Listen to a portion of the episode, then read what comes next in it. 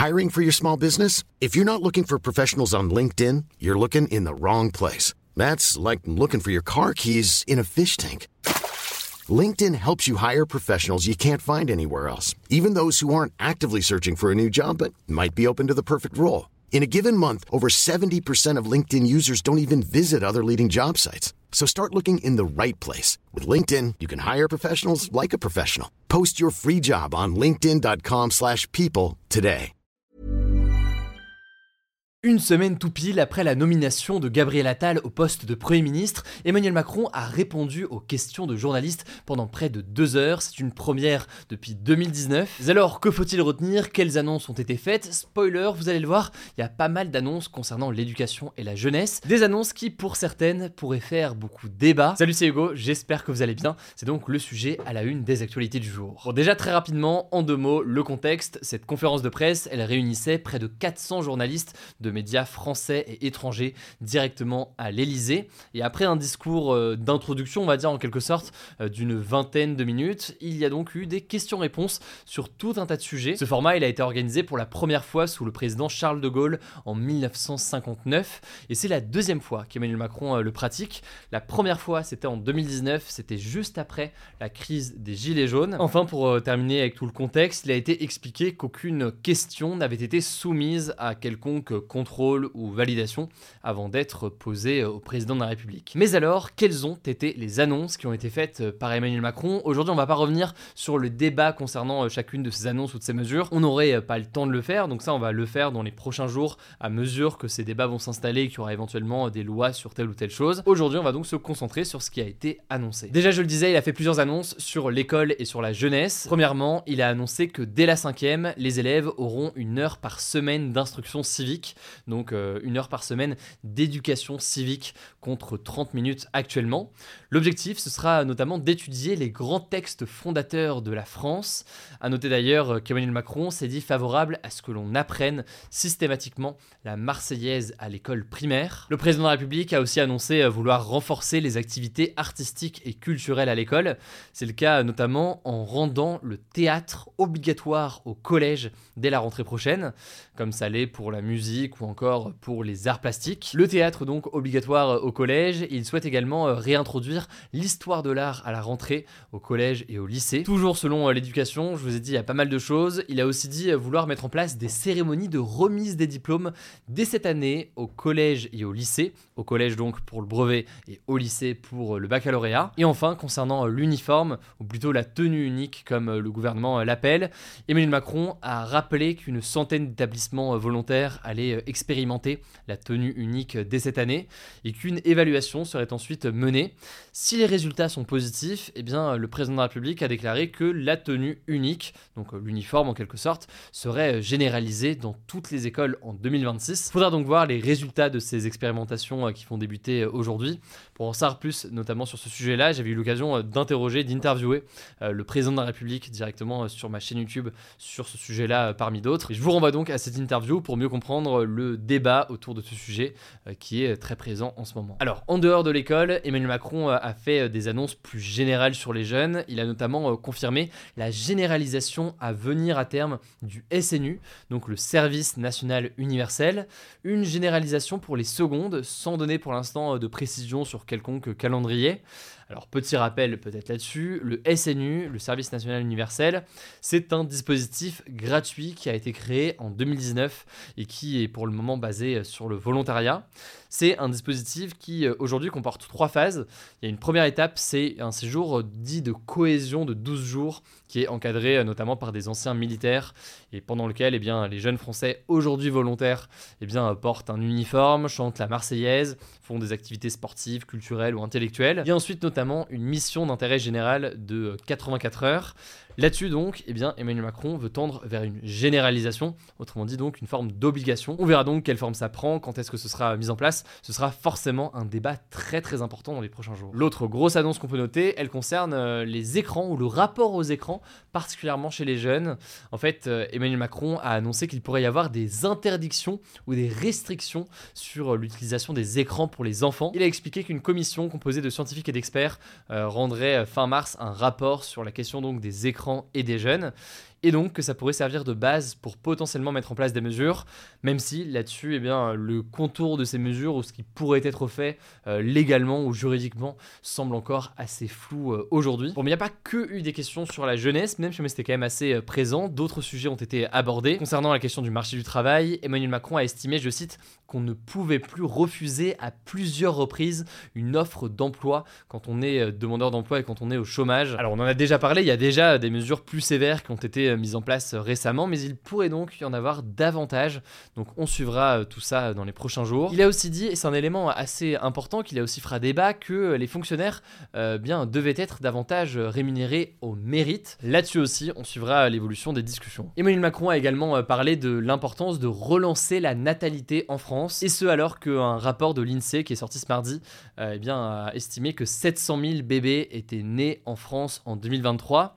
Ça paraît peut-être beaucoup pour certains, mais c'est le chiffre le plus bas depuis la Seconde Guerre mondiale. Tout cela pose tout un tas de questions sur un potentiel déséquilibre démographique et sur un vieillissement de la population. Face à cela, Emmanuel Macron a notamment annoncé la création d'un congé de naissance de 6 mois pour les deux parents, un congé de naissance qui viendrait donc remplacer le congé parental actuel. On en reparlera dans les prochains jours, mais ce congé de naissance, il serait mieux rémunéré et plus court que le congé parental actuel qui permet aujourd'hui euh, d'aller jusqu'à 3 ans et qui est souvent euh, pris par des femmes qui s'éloignent donc du marché du travail selon euh, le président. Le président a aussi annoncé un grand plan de lutte contre l'infertilité on verra là ce qu'il en est. Il n'y a pas eu beaucoup plus de détails dans l'immédiat aujourd'hui. On peut aussi noter qu'Emmanuel Macron est revenu sur deux récentes polémiques. La première, elle concerne la nouvelle ministre de l'Éducation nationale, Amélie Oudéa Castera, dont les enfants sont scolarisés dans l'établissement euh, privé catholique Stanislas.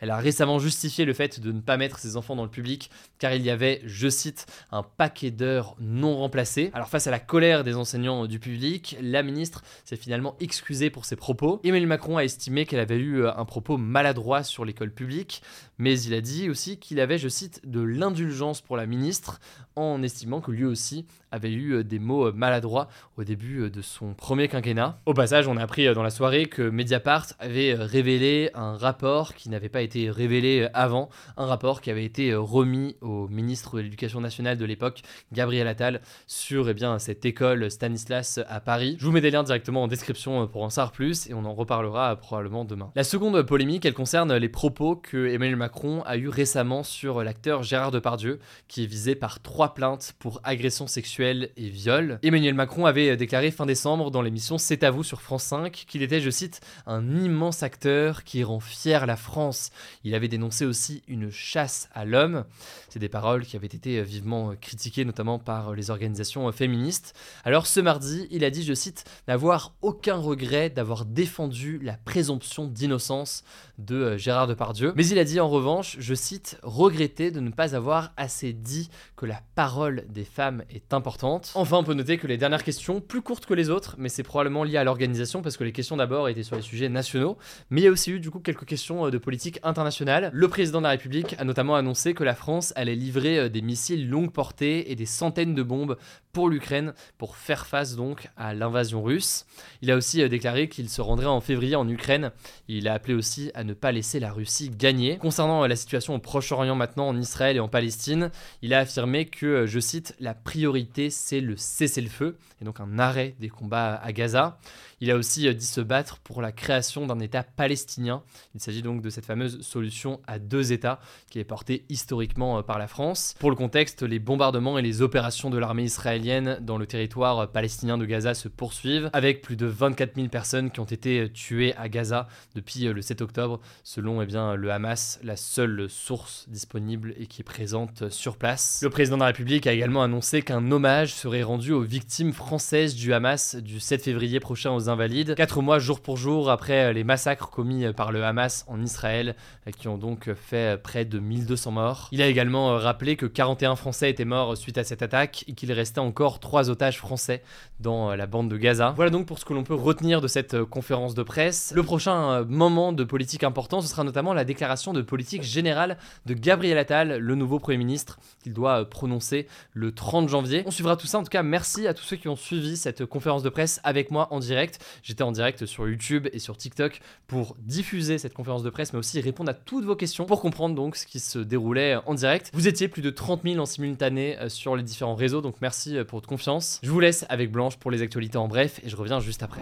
Merci Hugo et salut tout le monde. On commence avec cette actu. Le cyclone Bellal ne constitue plus une menace pour la Réunion, a déclaré Météo France ce mardi, alors que l'alerte rouge a été levée. Au total, 150 000 foyers ont été privés d'électricité, soit 32% des foyers selon EDF, et 3 personnes sans abri sont décédées. Le préfet de Lille a enclenché la phase de sauvegarde qui permet un retour progressif à la vie normale. Désormais, les services de secours sont mobilisés et vont être rejoints dans les prochaines heures par 150 personnes envoyées depuis la métropole, dont je cite des personnels de la sécurité civile, des gendarmes et des agents d'Enedis, selon Gérald Darmanin, le ministre de l'Intérieur. Le cyclone s'est dirigé ce mardi vers une île voisine, l'île Maurice, où le niveau d'alerte a été relevé à 4, soit le niveau maximum. Là aussi, des milliers de foyers se sont retrouvés sans électricité et de nombreuses voitures ont été submergées par les eaux. Une personne est décédée dans un accident de la route, selon le Premier ministre de Maurice. Deuxième actu, toujours en France, 14 départements français ont été placés en vigilance orange pour neige et verglas par Météo France ce mardi, et pour la journée de mercredi, ils seront 34. Concrètement, il y a une forte probabilité qu'il y ait des chutes de neige en Haute-Normandie, en Picardie, en Île-de-France et dans le Grand Est. Il pourrait également y avoir des pluies verglaçantes en Normandie, en Île-de-France et jusqu'aux frontières du Nord-Est. Enfin, niveau température, il faut s'attendre à avoir jusqu'à moins 7 degrés dans le Nord-Est. Troisième actu, la phase intensive des combats entre Israël et le Hamas toucherait à sa fin dans le nord de Gaza et ce serait bientôt le cas dans le sud, a déclaré ce mardi le gouvernement israélien. Yoav Galant, le ministre de la Défense israélien, estime que c'est dans le sud de Gaza que se cache ce qu'il appelle la tête du serpent, donc la direction locale du Hamas. Il faut savoir que trois mois après l'attaque meurtrière du Hamas qui a fait 1200 morts en Israël selon le gouvernement israélien, la riposte de l'armée israélienne à Gaza a fait plus de 24 000 morts selon le ministère de la Santé du Hamas, seule source disponible sur place. De son côté, le secrétaire général de l'ONU, Antonio Guterres, a lancé un appel à un cessez-le-feu humanitaire immédiat qui est selon lui nécessaire pour assurer l'aide humanitaire à la population gazaoui, mais aussi pour faciliter la libération des 132 otages étrangers et israéliens toujours détenus à Gaza. Selon Martin Griffiths, le coordinateur des affaires humanitaires de l'ONU, la bande de Gaza est devenue inhabitable et ses habitants font, je cite, face à des menaces quotidiennes sous les yeux du monde.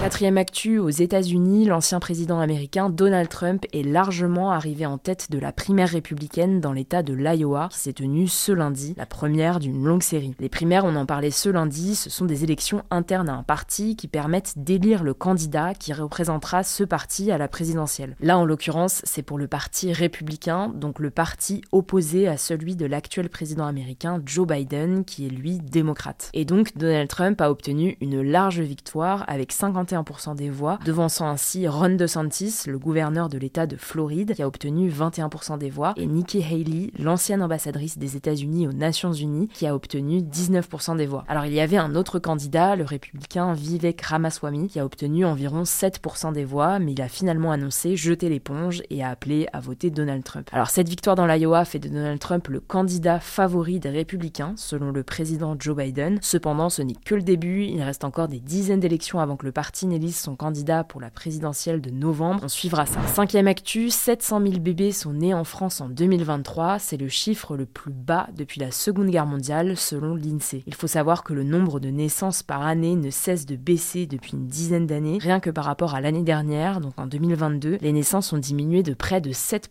avec 48 000 naissances de moins. Selon l'INSEE, cette baisse s'explique par le fait que les parents attendent de plus en plus tard pour avoir des enfants. L'âge moyen des mères au moment de l'accouchement se situe aujourd'hui à 31 ans contre 28 ans en 1994. Sixième actu, l'homme de 76 ans qui avait tenté d'égorger un jardinier d'origine maghrébine dans le Val-de-Marne au mois de novembre a été condamné ce lundi à 4 ans de prison, dont un ferme, pour violence avec la circonstance aggravante de racisme. Alors il effectuera sa peine de prison chez lui sous bracelet électronique, il a interdiction de porter une arme pendant 3 ans et il a aussi été condamné à une amende de 5000 euros pour injure raciste et 200 euros pour dégradation. L'homme a affirmé regretter son mouvement de colère et a souhaité présenter ses excuses. De son côté, la victime s'est dit très déçue car il attendait que son geste soit requalifié en tentative de meurtre. Septième actu, c'est une première en France. Un homme a été condamné à verser 100 euros de dommages et intérêts à son chat après l'avoir torturé puis tué. L'argent a été versé à la Ligue protectrice des animaux du nord de France qui, contre la maltraitance animale. Les faits remontent à juillet 2023 lorsque des riverains ont découvert une chatte d'un an morte dans une poubelle. Le propriétaire de l'animal, un père de famille, avait ensuite admis avoir battu à coups de poing et de latte de bois le chat car il avait griffé son enfant autiste.